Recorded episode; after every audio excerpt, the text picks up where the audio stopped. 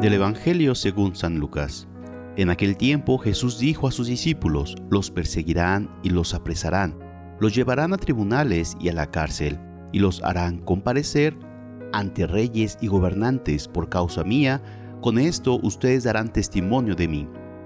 Grábense bien que no tienen que preparar de antemano su defensa, porque yo les daré palabras sabias a las que no podrá resistir ni contradecir ningún adversario de ustedes los traicionarán hasta sus propios padres, hermanos, parientes y amigos.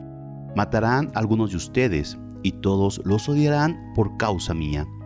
Sin embargo, ni un cabello de su cabeza perecerá. Si se mantienen firmes, conseguirán la vida. Palabra del Señor. Jesús les avisa a los suyos que van a ser perseguidos, que serán llevados a los tribunales y a la cárcel, y que así tendrán ocasión de dar testimonio de Él. Jesús no nos ha engañado, nunca prometió que en esta vida seríamos aplaudidos y que nos resultaría fácil el camino. Lo que sí nos asegura es que salvaremos la vida por la fidelidad y que Él dará testimonio ante el Padre sobre quienes hayan dado testimonio de Él ante los hombres.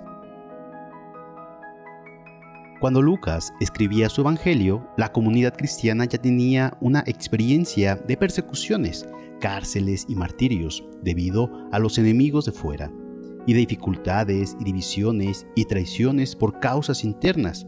A lo largo de dos mil años, la Iglesia ha seguido teniendo esta misma experiencia. ¿Cuántos mártires de todos los tiempos, también del nuestro, nos estimulan con su admirable ejemplo, y no solo mártires de sangre, sino también los mártires callados de la vida diaria, que están cumpliendo el Evangelio de Jesús y viven según sus criterios con admirable energía y constancia. Jesús nos lo ha anunciado en el momento en que él mismo estaba a punto de entregarse en la cruz, no para asustarnos, sino para darnos confianza, para animarnos a ser fuertes en la lucha de cada día. Si se mantienen firmes, conseguirán la vida. El amor, la amistad y la fortaleza y nuestra fe no se muestran tanto cuando todo va bien, sino cuando se ponen a prueba.